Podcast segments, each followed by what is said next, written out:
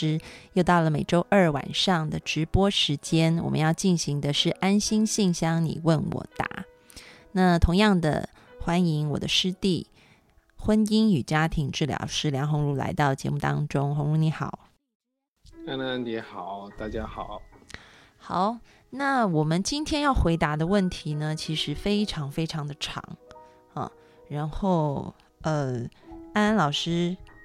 就不照着那个问题所有的长度念了，因为这样念可能会念太久，非常的长啊。所以我就大概简述一下这个呃听众朋友的问题啊。嗯，这个听众朋友呢，他说他从小。生活在一个单亲家庭，那呃，爸爸会赌博，也会喝酒啊。那他说，从小他就感觉到自己很孤独、无助，还有害怕。那么，这个爸爸喝酒以后也会打妈妈啊，然后也是很晚回来。但是他说，即便那个时候，他还是觉得自己还是算幸福的，因为父母还没有离婚。那后来这个。就是他们他的父母离婚了，那离了以后呢，其实他的爸爸好像并不愿意离婚，所以就是还是会呃去找他跟妈妈，然后会去呃比如说砸他们的玻璃呀，然后可能会捶门呐等等的，所以就常常让他跟妈妈在一个惊吓当中。那么呃在这样子的一个环境之下，哈长大的。后来呢，这个因为他爸爸会去学校找他，然后也会喝酒，所以他的这个妈妈就把他放到姨妈家去寄宿了，啊，然后妈妈后来就到了外地去，哈，跟一个外地的叔叔结了婚，然后所以这个听众朋友就一直住在姨妈家里面。那么，嗯，这个他那个时候开始就觉得活着没有什么意思。就是觉得没有什么盼望。那他为了引起家人的一个注意，引起老师的注意，那时候还他还在上学，嗯，他就用剪刀剪手，用刀片割手。但是呢，他说他其实并不想要真的去死的，他只是想要引起老师的关心，嗯，然后他觉得自己好像没有人爱。那那时候呢，他就遇到了一个男朋友。他就觉得好像从此人生就有了一个亮点在那里，只要一个男的对他好，不需要任何别的条件啊，所以他就是非常需要也渴望有爱的。那他说自己呢一点自我价值感都没有啊，每个人呢。都说看他现在的生活都是很好的，但是他说他真的不知道他好在哪里，他也很悲观，什么事情都往不好的方面想，啊，他的生活总是要找一个人去依靠，他没有办法靠自己，他的内心啊，他觉得自己不够强大。那后来就是呃慢慢长大了啊，然后也结了婚，嫁了现在的一个老公，嗯，那他觉得。她当时嫁给他的时候还是很开心的，但是现在的生活她并不满意，嗯，然后在生完小孩以后，嗯，就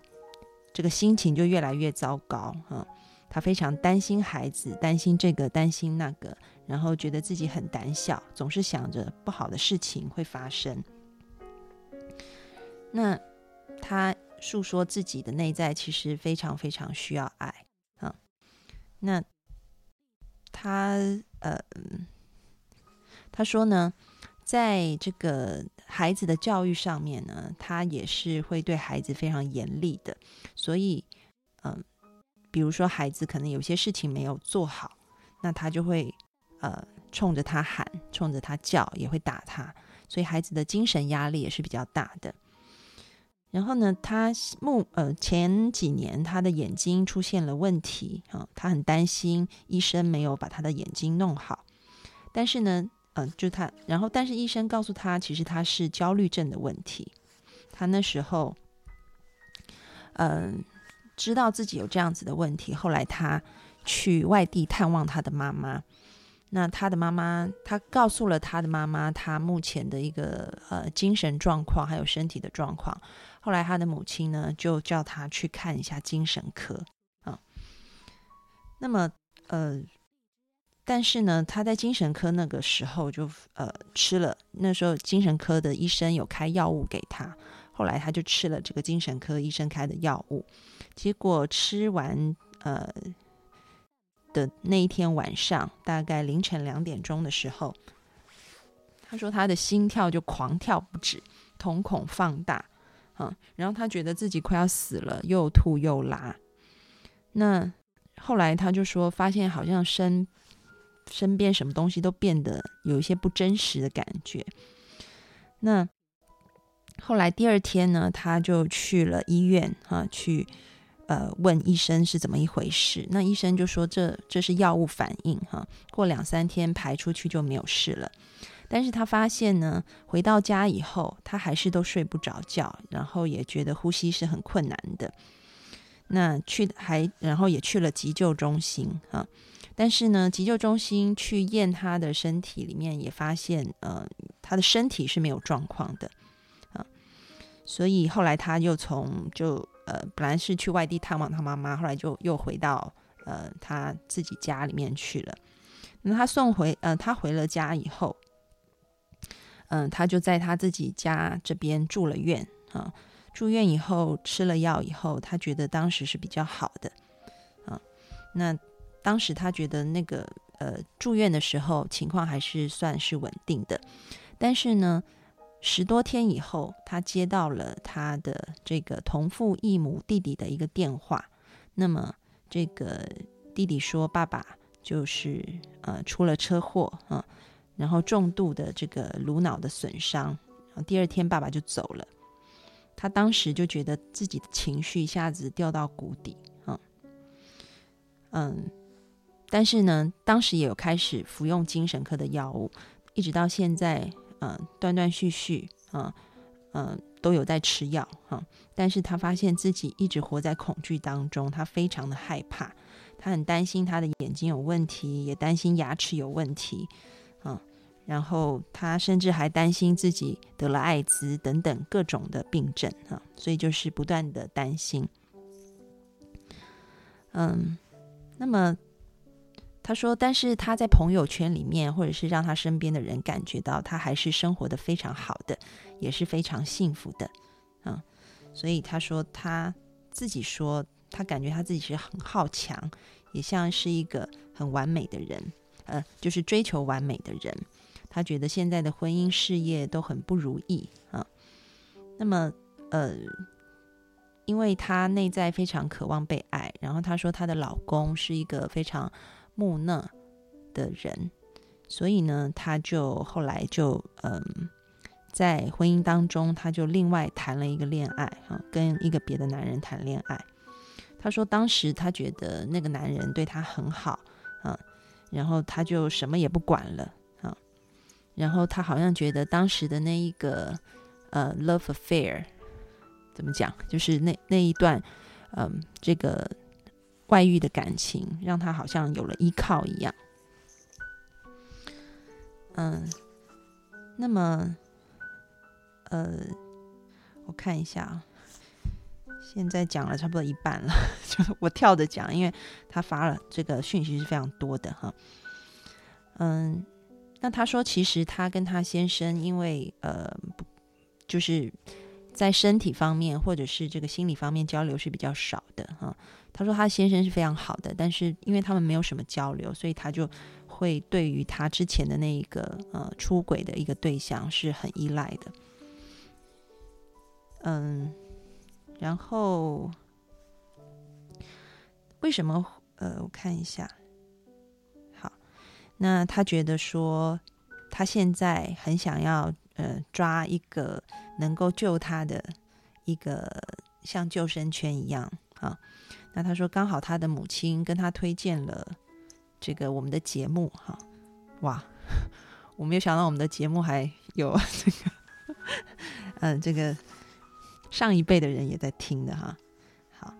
那他说他因为他现在的情绪是非常的焦虑，然后也很害怕，然后常常也会有呃非常想死的念头哈。但是他说他真的不想死，因为他他要努力起来，为了他的孩子，他也不想让他的孩子知道他的妈妈有精神病啊。所以他说他的母亲在外地，那他觉得老公也对自己不好啊。然后只要别人对他说两句好话，他就会投怀送抱。所以他说他的自我价值感一点都没有，嗯，他觉得他的生命好像就要结束了。虽然大家都说他的家庭还有他自己看的都很好，但是他觉得所有身旁的东西好像都没有什么值得高兴的，是一无是处的。那么，嗯，他最纠结的事情，其实他在这个呃给安安老师的信里面也一再的提到了。就说他觉得是台湾吃了，嗯，对不起，就是他之前吃了一个这个精神科的药物以后，出现了一个很大的反应，然后他觉得这个反应，嗯，就是让他之后都整个人都不好了，啊，然后觉得就是也让他全身好像都坏掉了一样，哈，所以他也不知道要怎么办，啊，那么呃。好，我们再跳。好，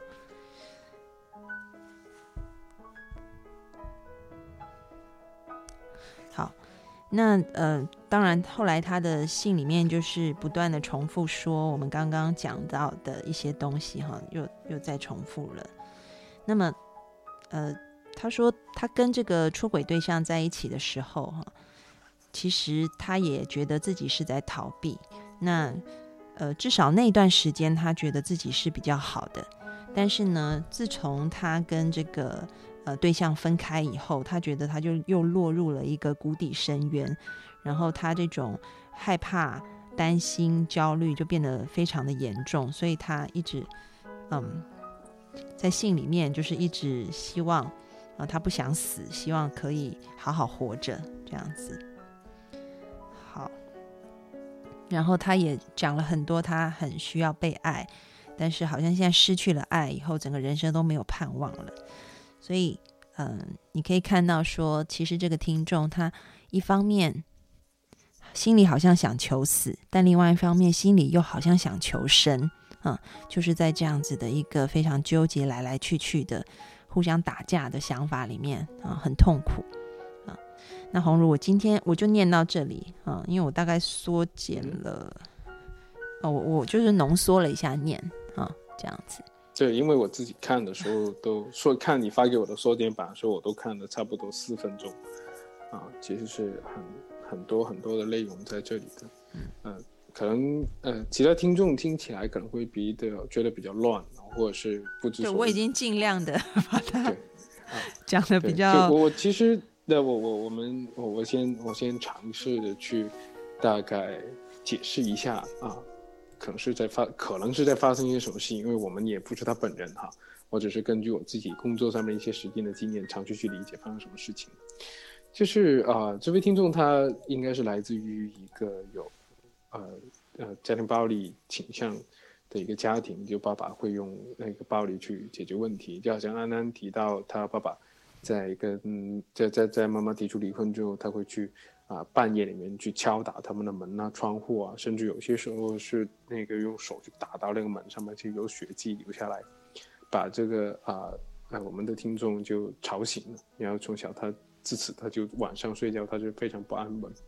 呃，那我们上一周其实我们也讲过，就是说当我们在很小很小的时候经历过这些，呃。比较暴力的一些事件的时候，心里面是有很多的不安的感觉的，特别是这种感觉是来自于啊自己亲人的时候，可能会有个比较长期的影响。那呃，这个听众他现在的表现就会是，就就像他那天晚上说的那个啊，他突然间就心跳加速，瞳孔放大，然后就觉得自己要死要死那种感觉，除了有可能是精神科药物的影响之外。还有可能是那个焦虑症的其中一个表现，叫惊恐发作 （panic attack）。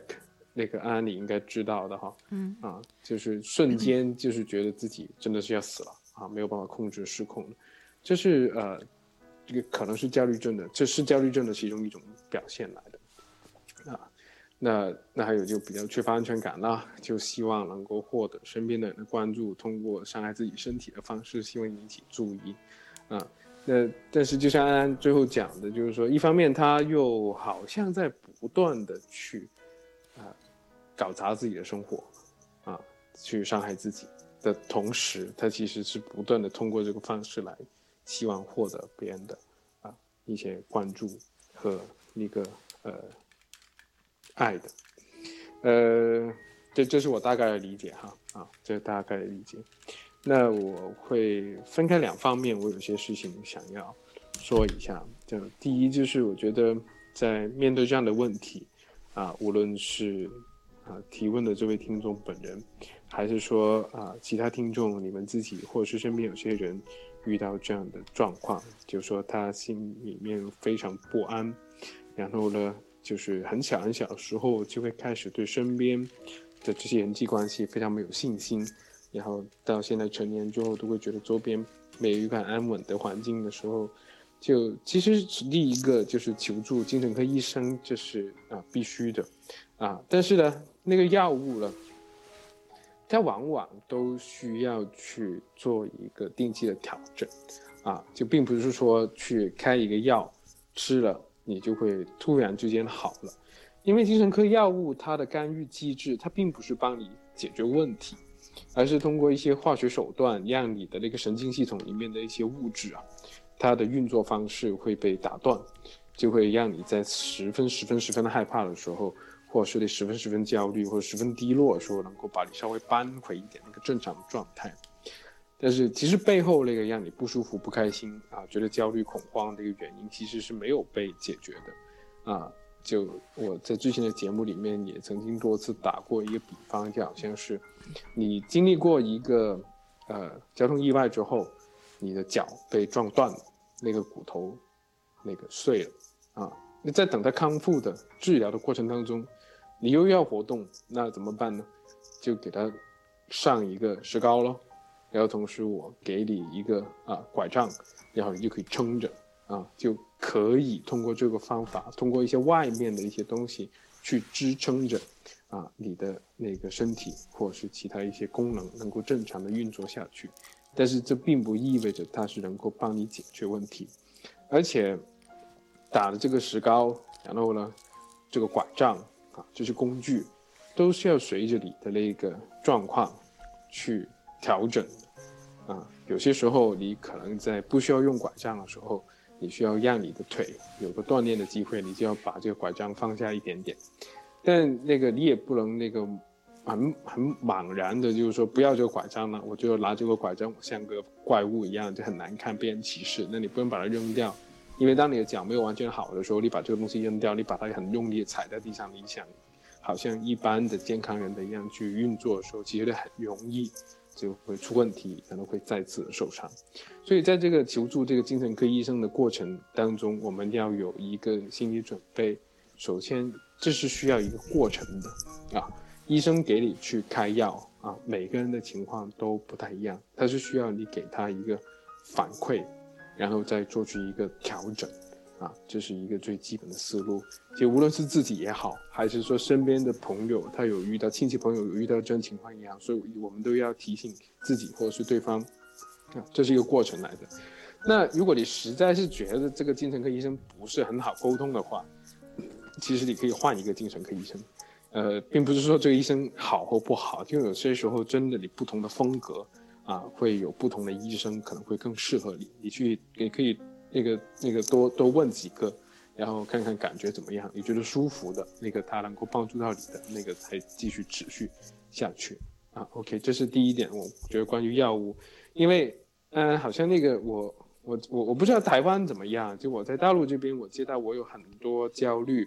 啊，或者是那个呃呃那个抑郁的来访，他们。可能会还是很期望那个药第一下就起效，就变得就好像一没有效，就感觉哇这个方法就不行了，就很失望了，以后就再一次去啊落到一个深渊啊。那我不知道就是那个在台湾会不会也是有这样的一种一种看法？嗯，我待会可以补充一下，但是我想红茹可以先把就是对对，你要讲所以所以对，所以我们要要要看到就是这个状态，因为特别是前面那两个两到三个星期啊，那个在调整药物、适应这个药物的过程当中，其实它是啊、我们的身体是有一定的反应的，因为你毕竟是吃了一些东西进去，去干扰你的精神那个神经系统的运作嘛，啊，它它不会立刻就好的啊，那可能也会要呃提醒一下身边的一些朋友啊，说我跟吃这个药物，可能你们要观看一下，我看看我情况怎么样。但是，呃，既然它不是一个三天两头形成的问题，就意味着它的解决也不会是那么戏剧性的啊，就没有什么灵丹妙药。因为有些，呃，我就像好像我的老师，他经常讲一个问题，我们去解决这些事情，就好像剥洋葱一样，一层一层、一层一层的剥啊，就没有办法说一下子就挖开它，又能保持它完好无损的。啊，OK，这是关于看精神科医生的啊其中一部分。其实第二部分就还是跟这个东西也是联系在一起的，就呃呃那个找救生圈那个比喻，我不知道是这位没有没有是我讲的，因为我就一面看一面在是啊，看对对对，嗯。啊对，其实就是那个人落水啊，呃，我们其实按照科学常识来讲，人是不会掉下去的，因为我们的密度其实基本上是跟水是差不多的，所以只要你不挣扎，啊，你抱成一个球也好，或者是那个那个保持那个平躺的姿势也好，你是能浮出水面一点点。所以，但我们可能有些时候因为过往的一些经历，啊，就会对呃某些呃事件有一个非常大的一个反应，就很恐惧的时候，我们就会拼命的去挣扎，就觉得好像一定要抓住某个东西，啊，才能够去解决当前的一个状况，就好像去看医生吃药，就是说，哎呀，这个药我试了不行，那就意味着啊，我又要抛开这个救生圈，啊，重新去找另外一个救生圈。但是很有可能你要去进行一个自救的时候，并不是要找到一个唯一的救生圈，而是你可能要收集很多很多很多不同的材料，来搭建一个属于你自己的一个啊安全的木筏的，啊呃，就安安，你有没有看过那个少年派的奇幻哦，我超喜欢的，我看好多次。就是。你看，就是他他他原来就是他他把老虎赶到那个呃那那个海上的时候，啊啊不是，他原来跟老虎同时在船上的时候，他就怕被老虎咬死，嗯，后来他到岛上跳，到海里面，嗯。对，他就那他就那个他就跳到海里面，然后呢他就通过呃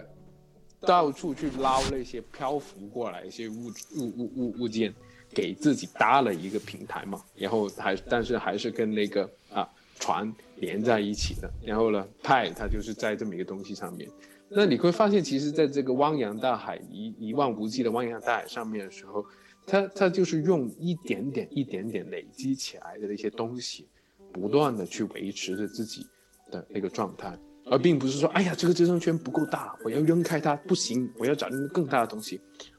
可能并没有，啊，就是说，呃，你你的生活里面，它可能并没有一个人能够去像一个英雄啊，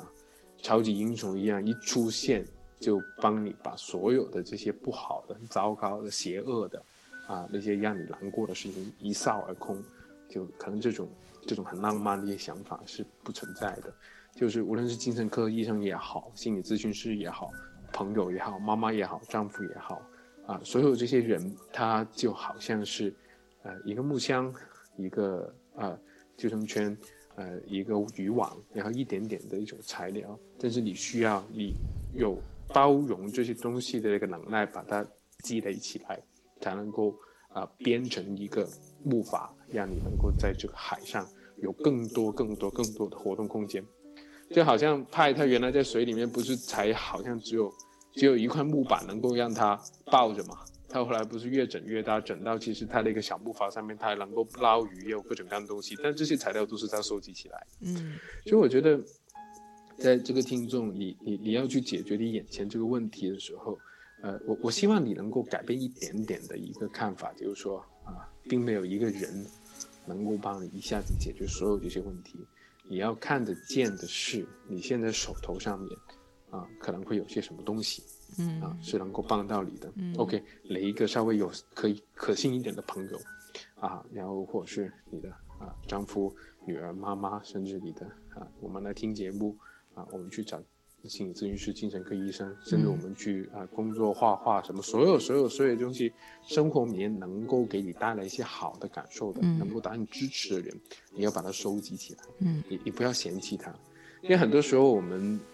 其实我们在嫌弃的，一方面我们在嫌弃外面的东西不够好的同时，我们也在嫌弃我们的自己的生命，在没有遇到一个足够好的对象，就是我们在嫌弃自己，我们在怀疑是不是因为自己不够好，所以我们才没有遇到一个超级英雄去帮我们解决这个问题。其实不是这样子的，嗯啊，我我我们在做治疗和咨询的过程当中，我们经常在讲一个概念，就是那个一个一个容器的概念。其实这个容器，那个对我们的所有的情绪，无论是愤怒也好、失望也好、悲伤也好、难过也好，我们去去容纳它那种能力，啊，它它是我们是慢慢一点点练出来的，就我们能看见。OK，呃，你想想，在那么艰难、那么困难的过程当中，你能够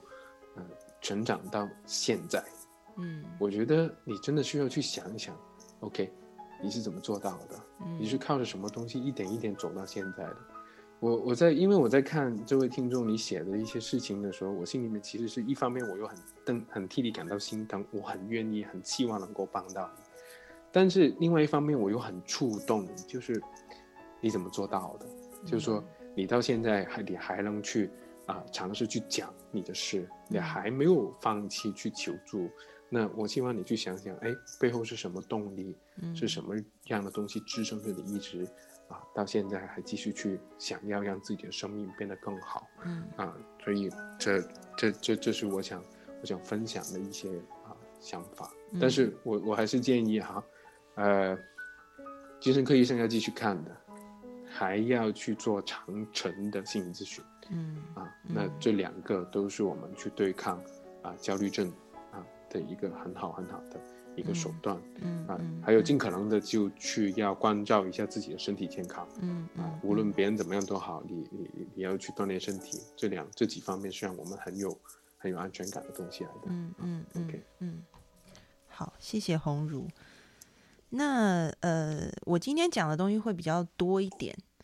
那嗯就反正红茹听了，我们中间就可以聊嘛。好，好啊，那我先从这个比较是药理的部分先讲啊，这个刚好也除了给今天这位听众朋友知道，也让听我们节目的听众朋友有一个呃，就是如果你在服用精神科药物的话，你要注意的一些事项。呃，有现在在精神科里面是有一个名词叫做血清素症候群，啊，就是呃。也可以称之为叫血清素风暴症，就是有一些人呢，当他吃了精神科药物以后，他有可能就出现了像个案这样子的一个情况，比如说他会神经肌肉有一种啊痉挛的感觉，呼吸增加，心跳加速，好像其实跟惊恐症是很像的啊。那这种出现的时候，通常他们有统计过，就是。通常是参加完婚宴或者是节日，为什么？因为他们去吃了大餐。就是说，呃，因为那个个案有提到，就是他是来探望妈妈，然后去看精神科。我不知道那天是不是其实你可能在外头吃了一些富含高的色氨酸的一些食物。这些色氨酸的食物，就是说它的调味是比较重的。我们一般自己在家煮比较不会用到那么重的调味，但是在外头，比如说什么熏鲑鱼啊、烤牛排啊这种，其实他们调味加的很重啊，然后再加上它的蛋白质实在是很高，所以就是高蛋白质再加上调味非常重的话，那你的色氨酸可能会太高。那这时候再加上你吃了精神科药物，因为呃，其实呃现在啊、对抗焦虑症或抑郁症，呃。精神科医生通常就是开药，就是让你可以抑制所谓血清素的回收，也就是提高你体内的血清素。那这个血清素的制造原料就是色氨酸啊，也就是说，你今天可能是因为色氨酸太低。我我我现在先不讲那个背后的心理动力等等，我就纯粹从那个我们神经对对药理上面讲哈，就说你可能是因为就是今天精神科医生开给你一个药，然后呢你回家吃了以后，刚好你可能又吃了大餐，或者是刚好你有在服用感冒药，或者是头痛药。或者是抗生素，或者是其他的一些抗抑郁症的药物，而你没有提前跟医生讲的话，比如说你可能头痛品本来就有在吃头痛药，或者是当天有感冒，你也有吃个感冒药，或者是你又去吃大餐的话，就极有可能引发这种血清素的风暴症啊。所以其实，在急诊室里面。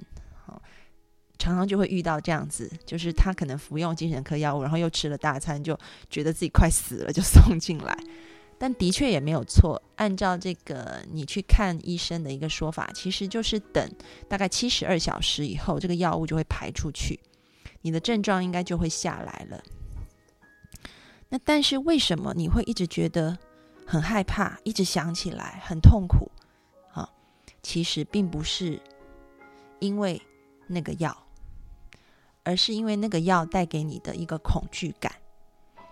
这个在我们讲这个呃心理学，就是在讲这些心理问题的时候，我们可能会用一个名词，其实它也是焦虑症的一种啊，它没有脱出焦虑症，因为焦虑症里面有很多的种类，它也是其中一种，就是一种创伤后的压力症候群。这一种情况其实。就是他会重复的一直想起当时出现的那种害怕那种感觉，就会一直来一直来啊。所以，嗯，安安老师在收到你的信，然后听你就是在给我发这个长私信之前，又发的一些东西，我就知道说，哎，你可能有这样子的一个情况，就是你担心的那个药物残留导致的结果。其实已经没有了，只是因为那个药物当时可能你出现了一个血清素的症候群，或者我我们称为血清素风暴，然后那种快要死掉的感觉实在是太可怕了啊！那再加上后面你的父亲啊又离开你了，所以很容易就接二连三的一个压力事件，就会把你带入一个嗯。不断重复想起那个创伤的这一种症候群，那它就是焦虑症的其中的一种啊。所以，我们现在要先有一个正确的认识，就是说，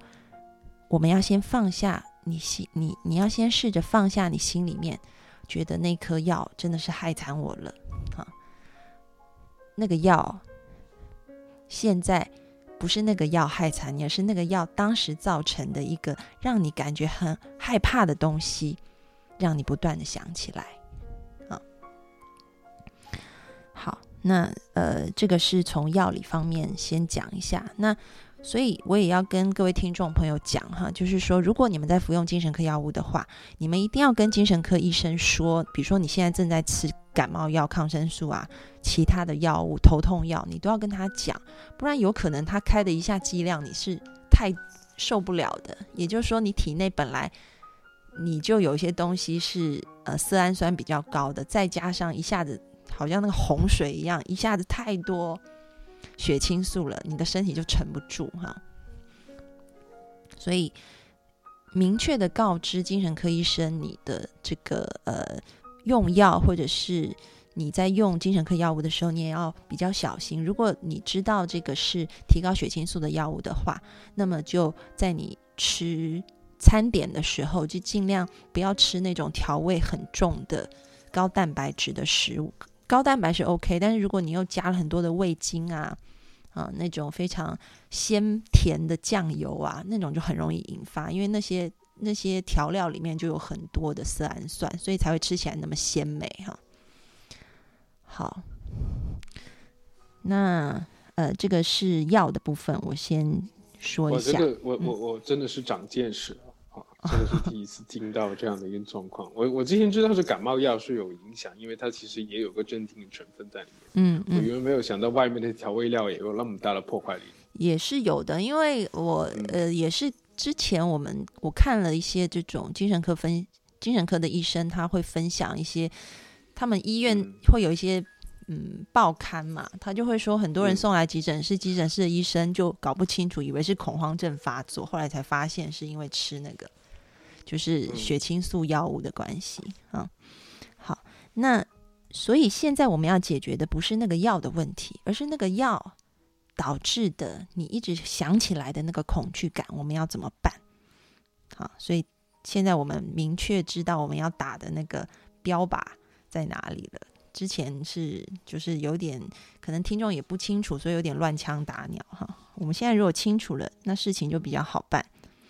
那我就讲第二个事情哈。那像这样子的一种不断重复回想起之前的恐惧经验，它也很容易，就是我们说 PTSD 这种创伤压力症候群，它也很容易伴随就是一种呃，除了恐惧焦虑以外，也很容易伴随虑病，然后还有一种无价值感。那我看你说的那个绿病，绿病就是他会一直担心不是，嗯对，在国内好像就不是这么翻译的？啊，那怎么翻你？说的是你那个英文的原来单词是什么？绿就是他很恐，就是他会觉得自己眼睛也快瞎啦，然后他是不是列了一大抑堆抑症，抑症，意义？你可以打一下抑。症。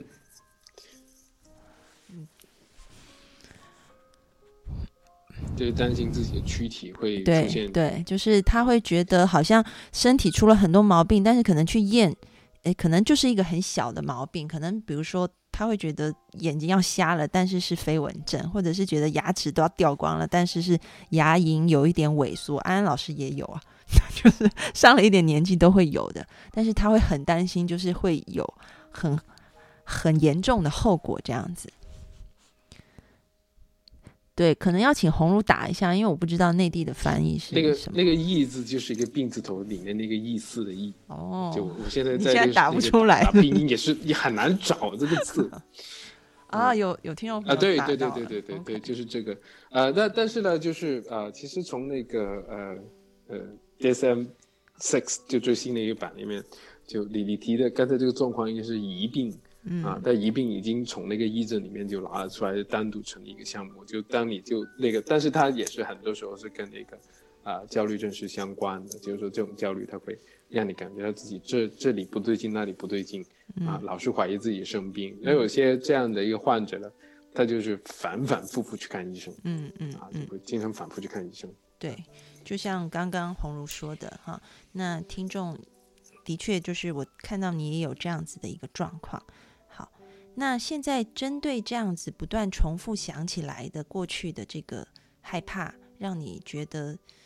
呃就是非常难受的那个事件，然后一直一直有这样子的感觉，好，那我们要怎么办呢？其实我想大概有三个方法哈。第一个方法就是，还是像红茹说的，你还是要去，就是持续的跟你的精神科医生讨论要怎么样调整药物，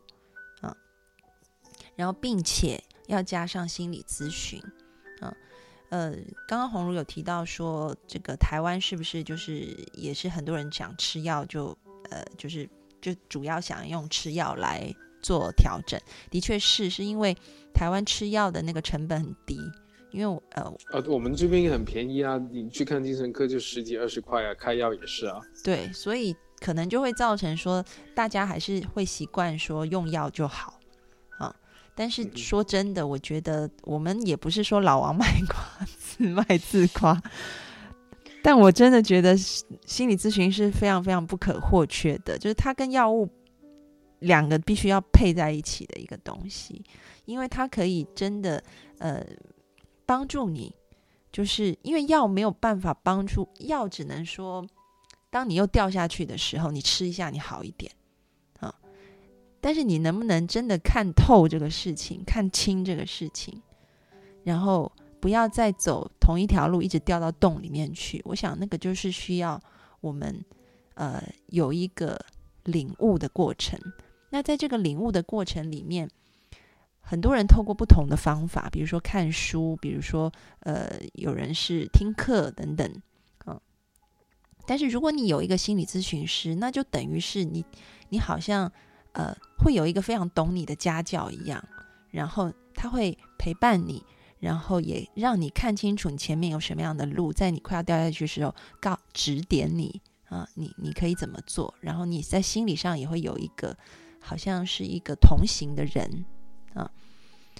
所以，我真的是非常建议你，就是在精神科的治疗那边，呃，你不需要断掉，反而是更应该跟医生讲你的一个状况，而且是可以把我们今天的录音，我相信精神科医生也没有时间去听我们 讲那么长，但你可以稍微浓缩一下，告诉他，哎，就是说你你现在还是有这样的状况，要怎么样调整那个药啊，可以跟他商量的。然后再加上，你可以去寻找一个呃非常正规、专业，然后也是很多人都推荐的心理咨询师，比如说梁鸿儒先生。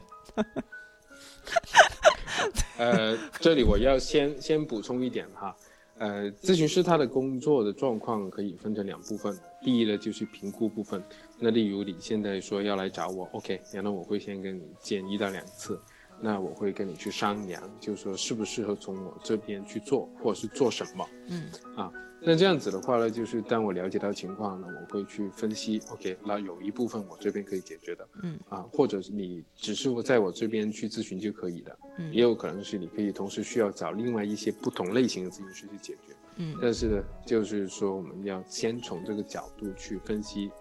啊，就怎么样一个个的把它分清楚来解决嘛。嗯嗯，对。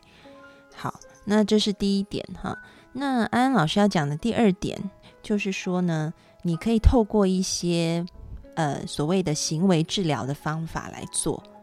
啊，这个行为治疗就是你可以找咨询师陪你一起做，也可以自己去做，都是 OK 的。嗯，通常我们讲到 PTSD，大家最熟知就是说这个创伤压力症候群，大家最熟知的疗法就是眼动。啊，这个眼动法。你们可能就是一般听众会觉得很奇怪，到底在干嘛？就是你会看到有一个人，就眼睛往左、往右、往左、往右不停的动，这样子。就一般人看了可能说你到底在干嘛？哈，那我讲一下它的原理哈。其实你会发现，每一次只要有什么地震啊、天灾啊，然后那个什么什么中科院心理所或者是各大医疗机构，就是马上把眼动仪就搬到现场去。然后那个眼动仪就会在那边动来动，就是它它会有个东西动来动去，然后就是叫这一些，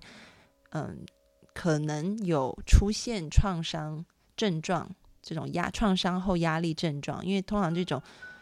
是出现在一些很大的灾难或个人觉得面临生死存亡的那种灾难之后就会出现的一个情绪状况，然后他们就会看着。那个眼动仪，然后眼睛就往左往右，往左往右这样一直移动。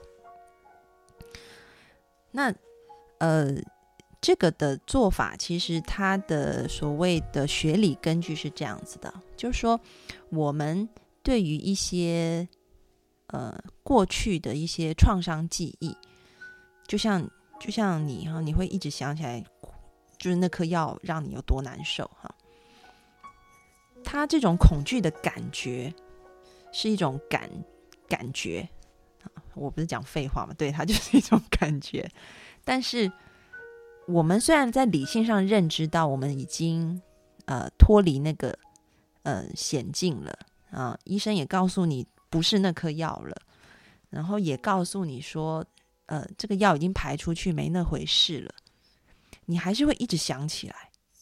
好像理性上怎么告诉你，你就是没办法接受啊？就像那些在地震里面的人也是一样，他常常晚上睡觉睡觉就惊醒啊，好像在地震他就会惊醒，即便地震已经过去好多年了，他还是会重复这样的事情。虽然理性上知道，但是为什么我们的身体啊，我们的这个脑子还是会一直想起来过去那么害怕的东西呢？那就是因为这种恐惧的记忆基本上是储存在我们的右脑这边的，我们的右脑是管那恐惧那边的，啊，那当我们认知到一些理性的东西，或者是一些比较正面的想法，这些正面的东西储存在我们的左脑，这两个脑好像通不过来啊，就一边各做各的，它通不了，所以就变成说左脑的东西它过不来，右脑把右脑的东西给消化清干净，它过不去。那发明这个眼动疗法的，好像也是我忘记是不是 UCLA 的一个教授了。他他也是对他原来是专门给那个呃，原来是在那个军队里面呢，啊，用在那个战场上面回来的那些呃士兵啊，去用这个方法的。嗯，然后他他好像是我我我以前看过他的传记，他好像是说他在河岸他自己得了癌症，然后他觉得心情非常低落。虽然他知道自己会有很多正面的思想，他有去接受，但是觉得心情还是非常低落。有一天他在河边跑步，然后他的他好像在河的某一岸吧，就是他的眼睛就盯着河的另外一岸，后来就这样来回动来动，他就发现他心情怎么越来越好。然后后来他就在开始，就是人常常都是在这种偶然偶然的时候，后来他就开始研究这个 EMDR 啊，那。呃，所以我们要做这种呃 EMDR，一般来说，你可以找一个有受过 EMDR 训练的心理咨询师做。那他的做法会是，当你他他可能会带你进入到你很害怕、很很感冒、很不舒服的那个情境，就是当时候你的创伤情境里，然后帮你呃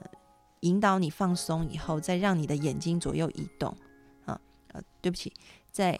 引导你放松以后。然后呢，告诉你一些这种呃，你所谓听起来好像是正面的道理，但是你虽然知道，但是觉老是觉得自己做不到的这些东西。然后呢，再透过左右眼的不断移动，让这些道理可以真的进到那个创伤的记忆里面去，把它洗掉。啊，呃，那其实呃，我这边要讲一个东西，就是也非常的特殊哈。就是我们在书法里面也发现了类似的功效。安安老师跟我的呃老师高尚仁老师，我们一直在做书法的研究。那针对创伤的记忆的研究，我们也有做。我们就发现，其实写书法也有类似的作用啊。因为有些人其实做眼动他会吐，因为其实蛮晕的。像我就很容易晕飞机、晕船的那种。你叫我眼睛一直左右动，我就很容易晕啊，我我会不太舒服。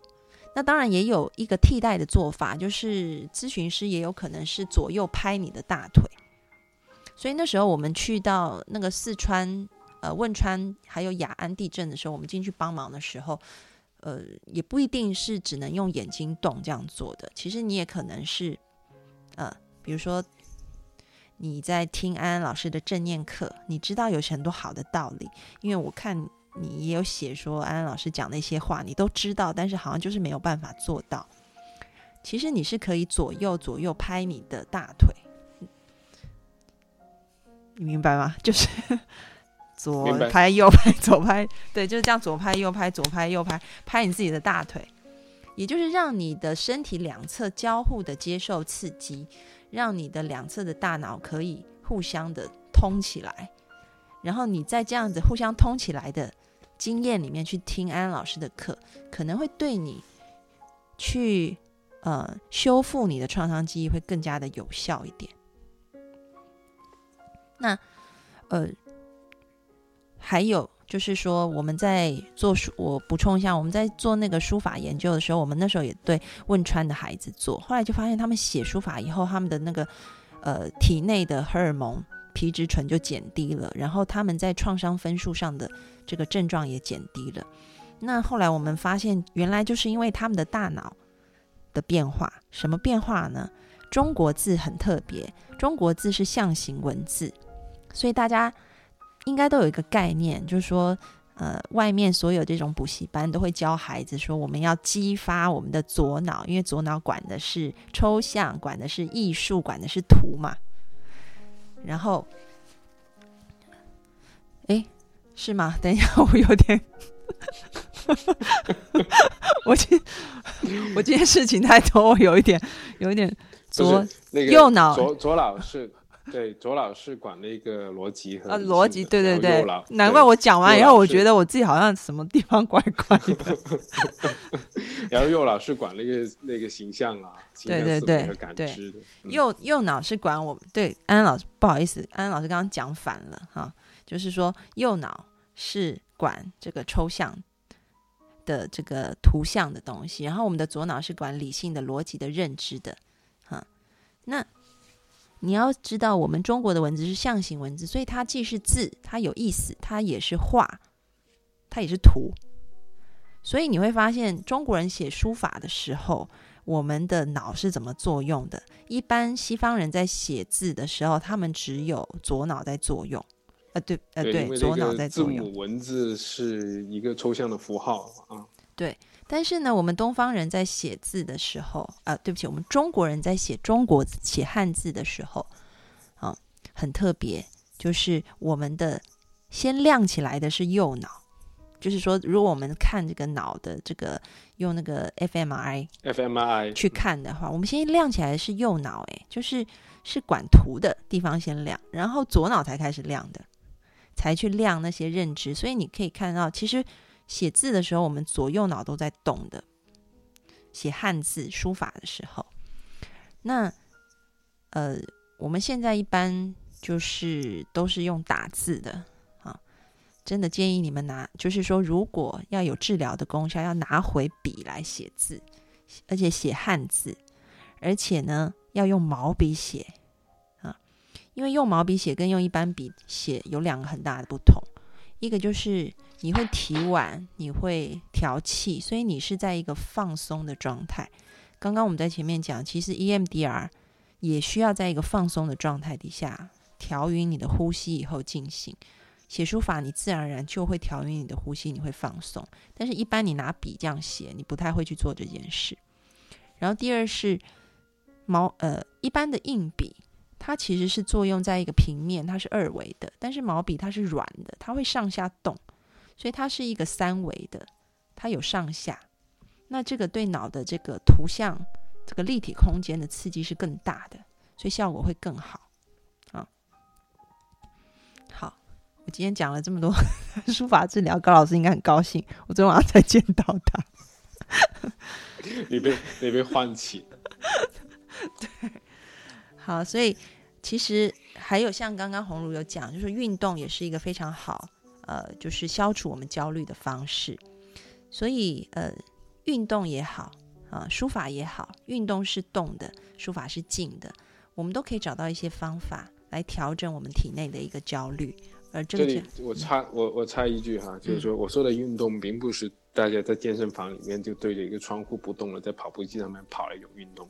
而是最好是去到那个啊、户外啊，有一些自然景色，有那个地理的起伏错落的一种地方，让你能看到很多不同的东西啊，那个的这样的一种状况底下去运动，让自己多点跟那个自然去接触这么一种状况啊。是嗯是，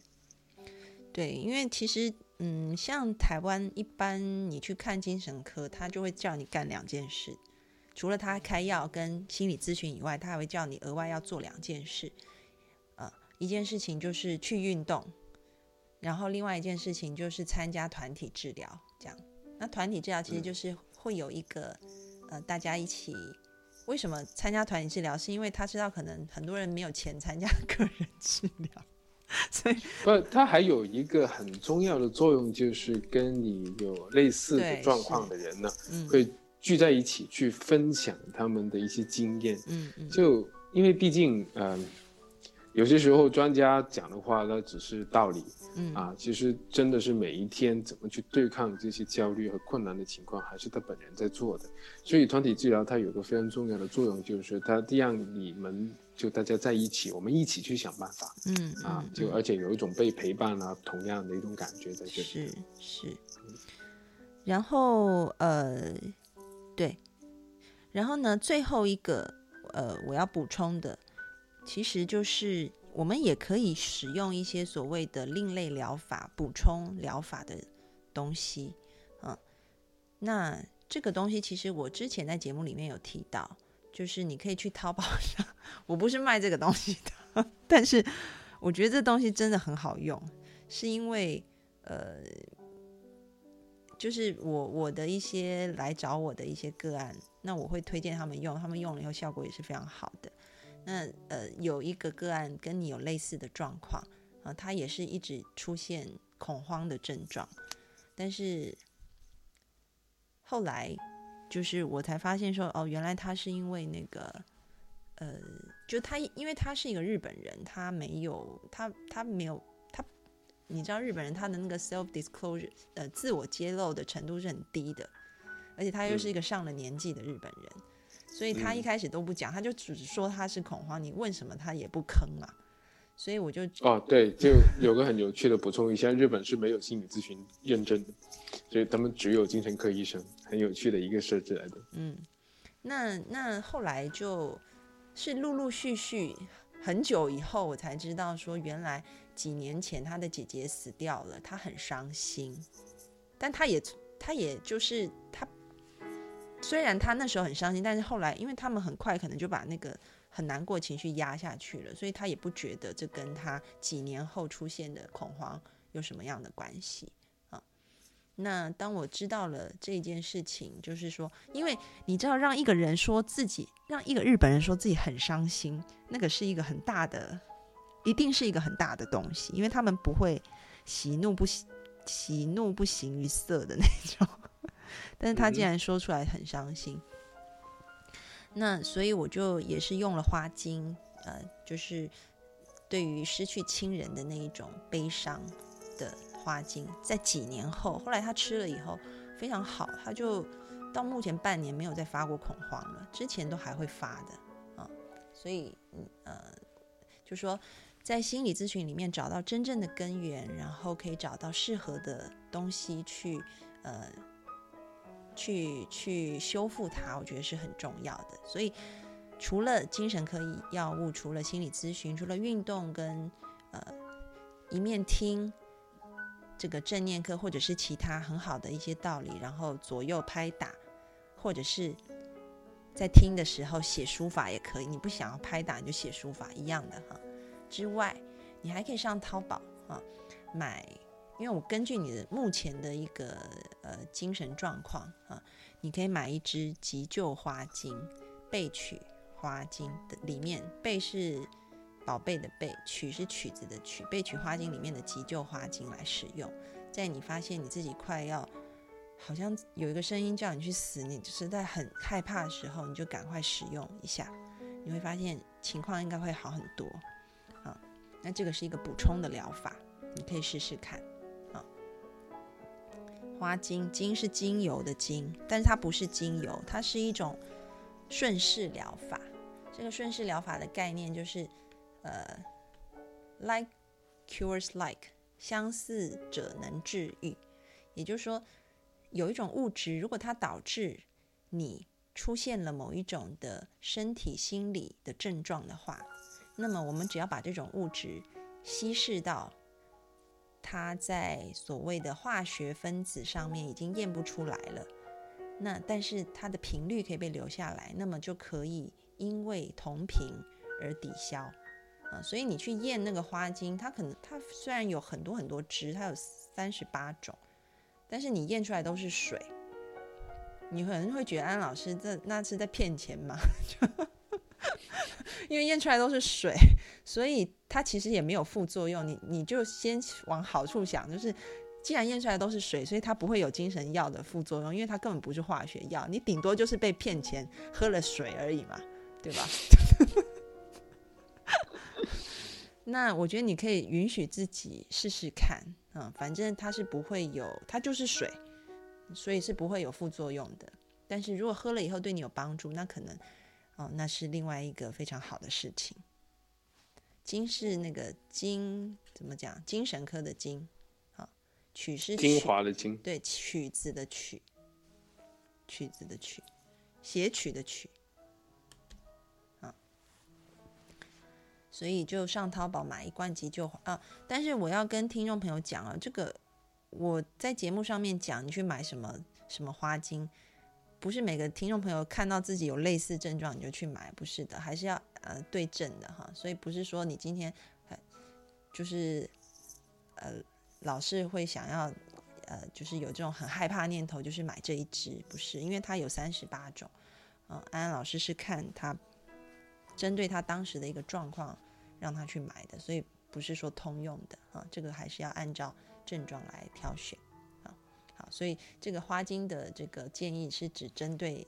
发问的那一位听众，但是呢，其他所有的建议，比如说。呃，血清素的风暴怎么避免？我们要多运动啊，然后我们可以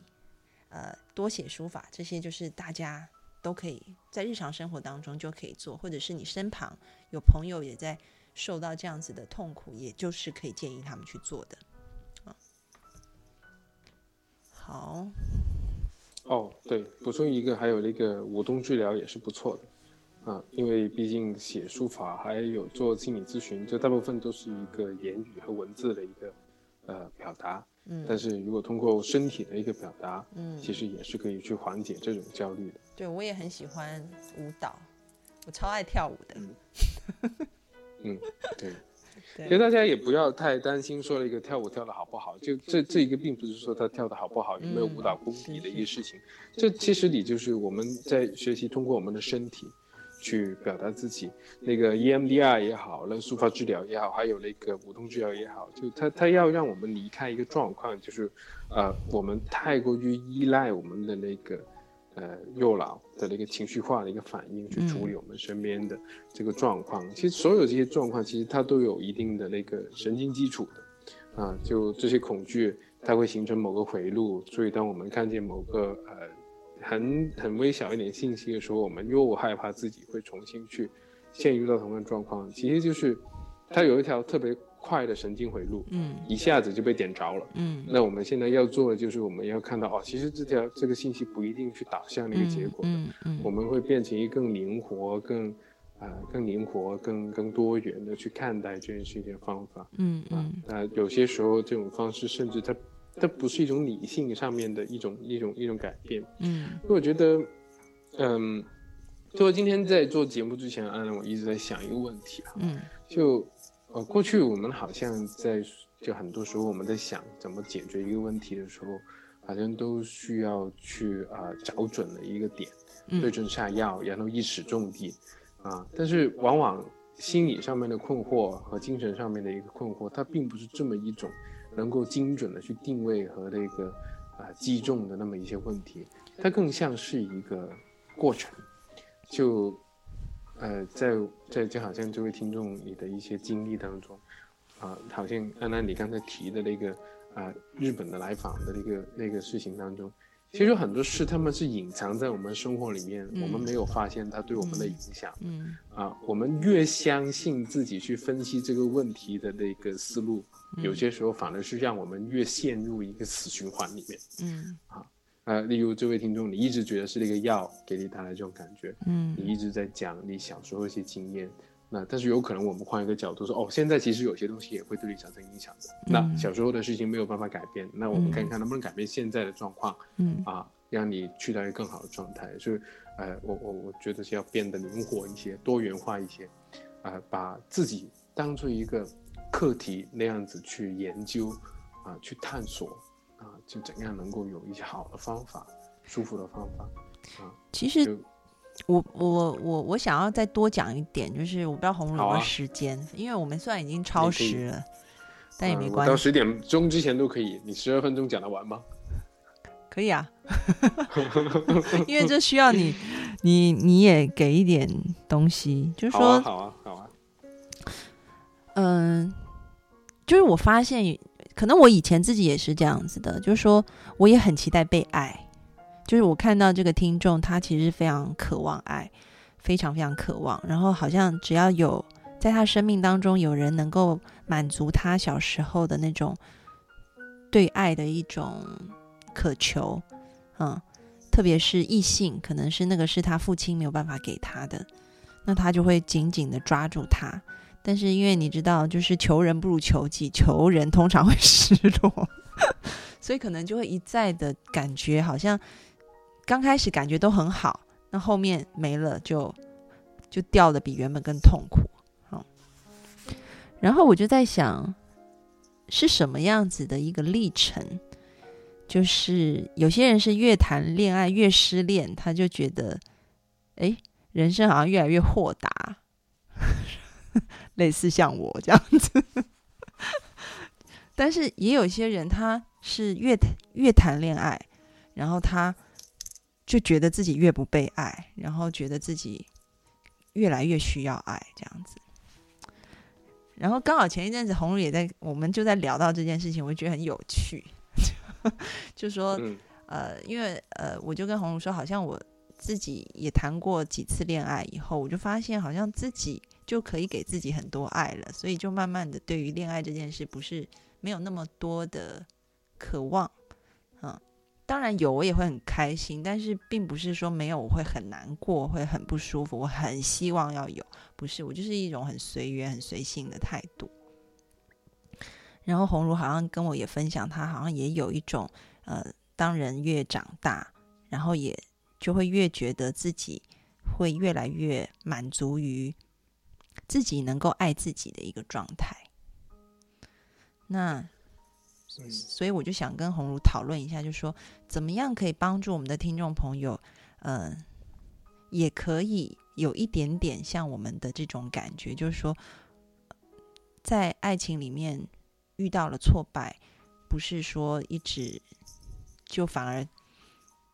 更想要抓住什么，就好像那个刚刚我们讲的救生圈，好像掉了一个，就哇一直。在水里面浮在浮沉，快死了，要想要再抓一个，而是哎，很自在的就游到岸边去了。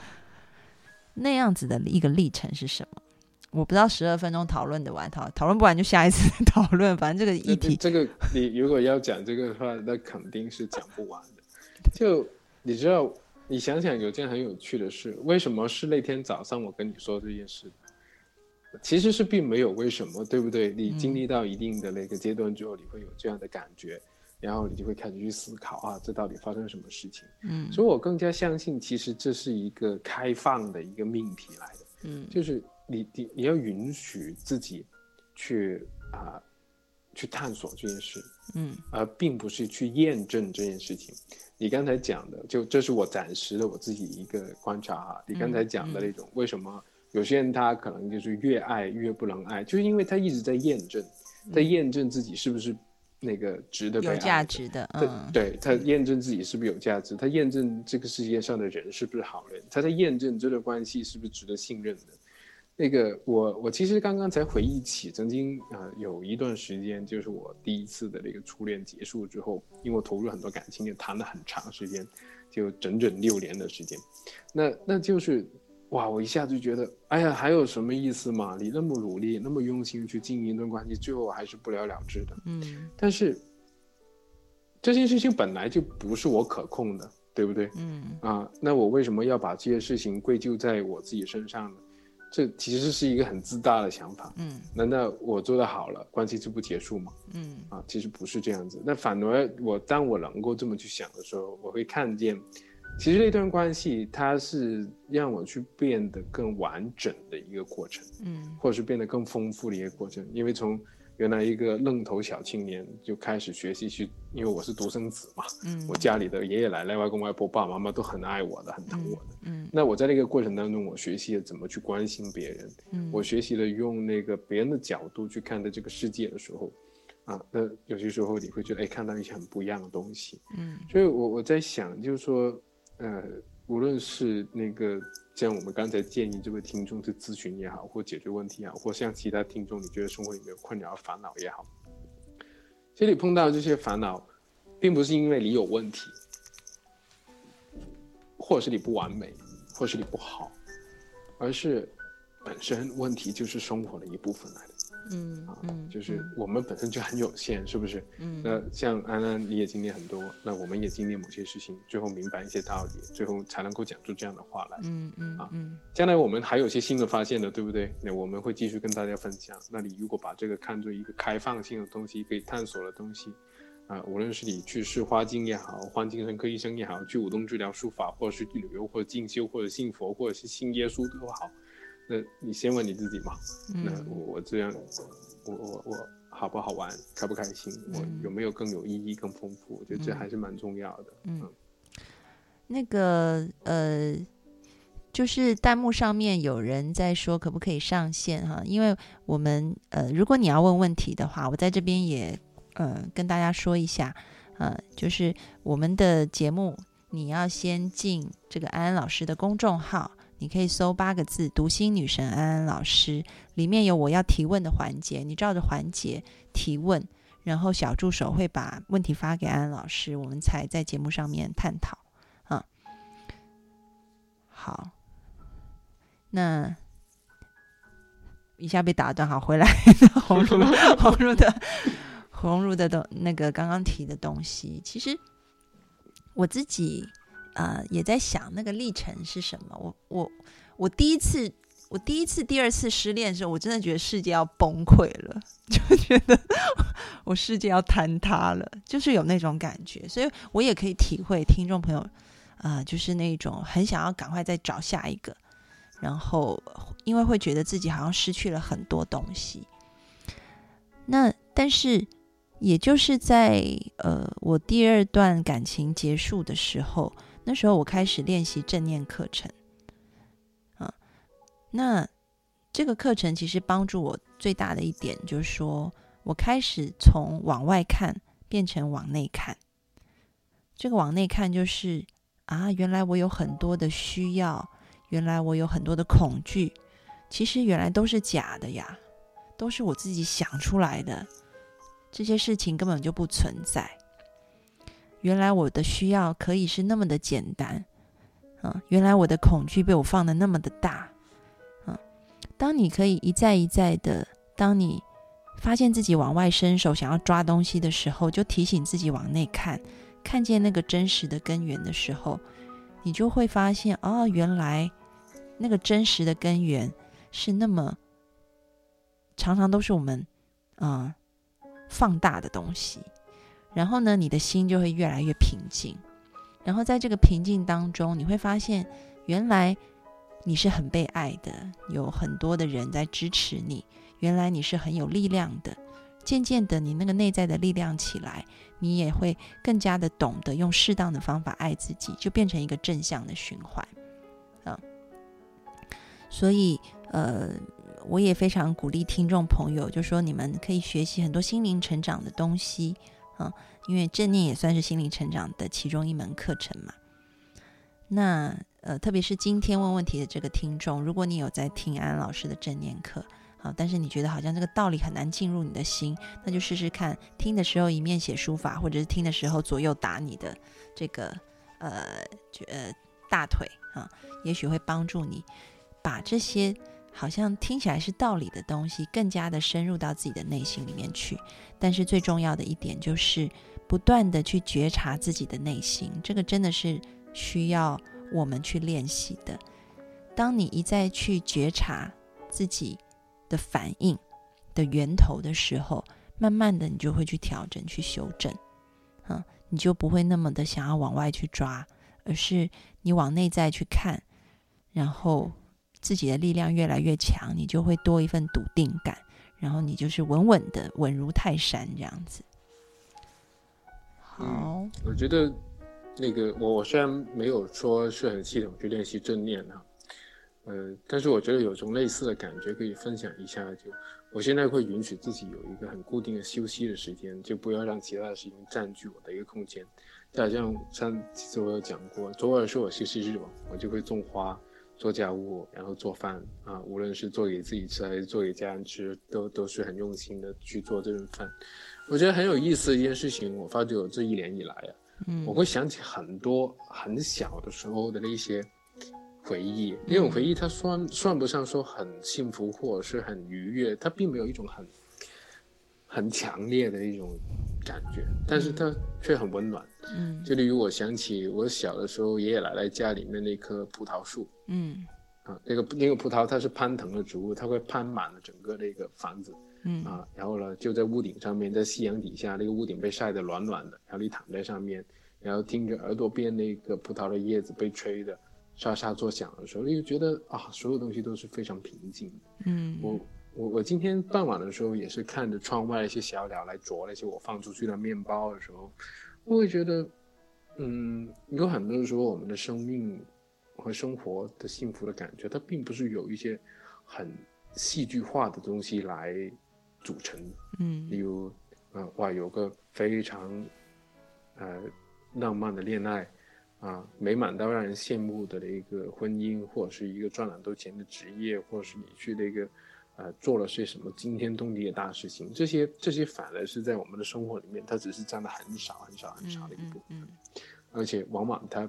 它并不是你最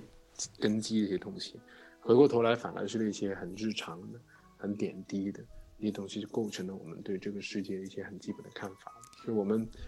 不要忘掉那些东西啊。嗯嗯嗯，其实呃是一种钟摆的概念。大家想一下，嗯就是我们这个世界基本上就是我我讲的这个入世的世界啊，物质的世界，呃，就是阴阳化合的嘛。就如果用中国人的哲学来讲，所以一件事情有阴就有阳，一件每一件事情都有它的 pros and cons，它的正反两面。所以你可能赚了很多钱，但是你也可能被绑架，对吧？你可能嫁了一个很有钱的老公，但是你老公因为很有钱，所以也比较多女生会扒着他。嗯，那所以你要看清说，呃，有多少阳，可能就有多少阴，这是这个世界的道理。那我们要怎么样在这个入世的世界，这个物质组成的世界里面，在这个呃阴阳化合的世界里面，可以活得平静、安定又快乐呢？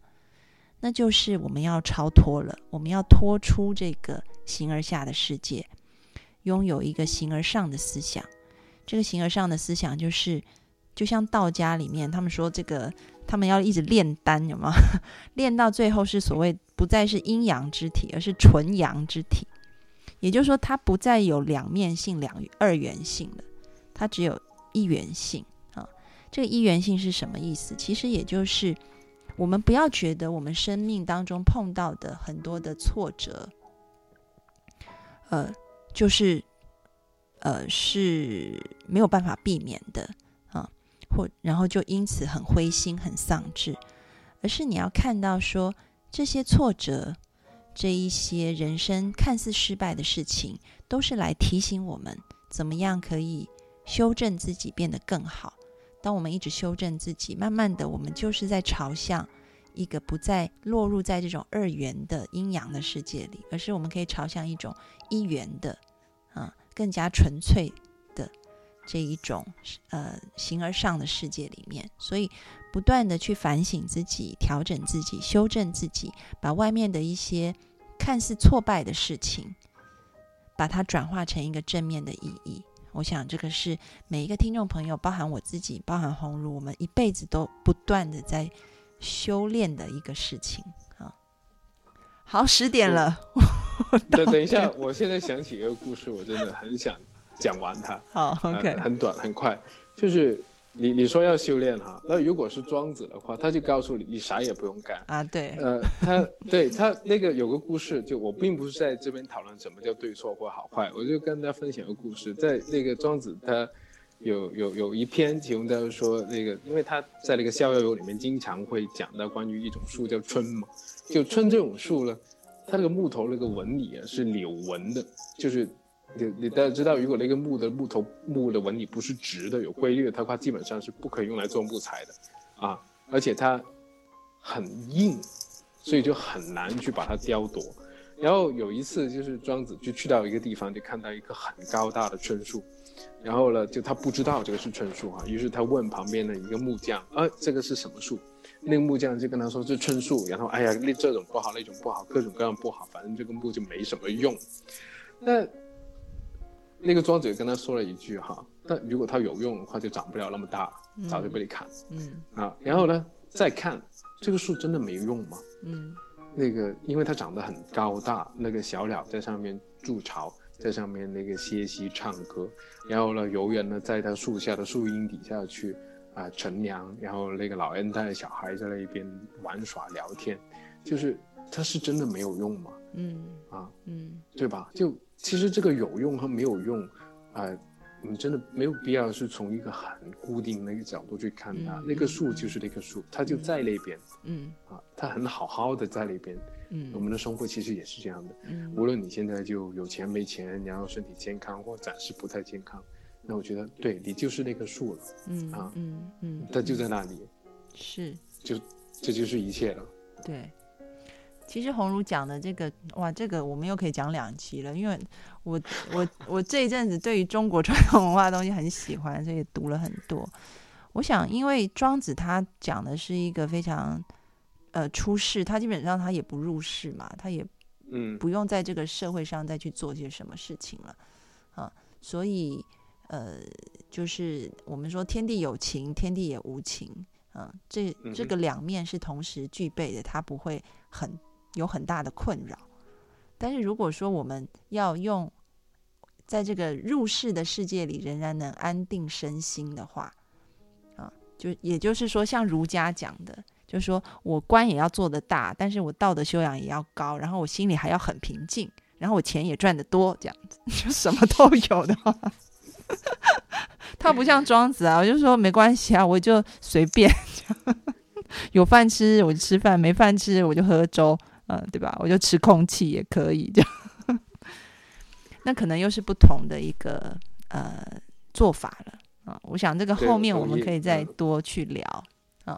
啊，这个这个这这很难讲了，真的讲不完，我们可能要得、得持续的去讲这些。没有，因为今天有一个听众朋友问我有点像类似的问题，我就觉得这问题蛮有水准的。他就问我说：“安安老师，你就说你常常说我们要感谢天地给我们很多，就是有阳光、有空气、有水。”他说：“但是天地也有给我们台风啊，也 有给我们很多灾难呐、那这你怎么看呢？”啊，然后我想说，诶，这个问题我也想要回应，但本来想在今天的后面回，但是我们今天讲很久。所以我想说，我们可以下一集如果有时间，我们可以来回应这个问题。这样刚好红可以啊，这个这个这个最近也是我在想的事情，我们可以谈啊。好好，那今天就非常谢谢各位听众朋友的收听。同样的，再一次就是，如果听众朋友有想要问的问题，欢迎你们加入读心女神安安老师的公众号，在当中提问，我会在节目里面回。然后也呃没有问题要问的听众，也非常非常呃，就是欢迎你们加入，因为我的公众号都不涨粉的，我们的编辑蛮难过的。他都要哭泣了，然后我我们的涨粉速度慢到比蜗牛爬还要慢，所以也请你们加公众号，里面每天都有安安老师的原创文章，非常棒的啊！你们可以有很多知识的获得。好，今天再一次谢谢红茹，也谢谢各位听众朋友的收听，那我们下周二见喽，拜拜。拜拜。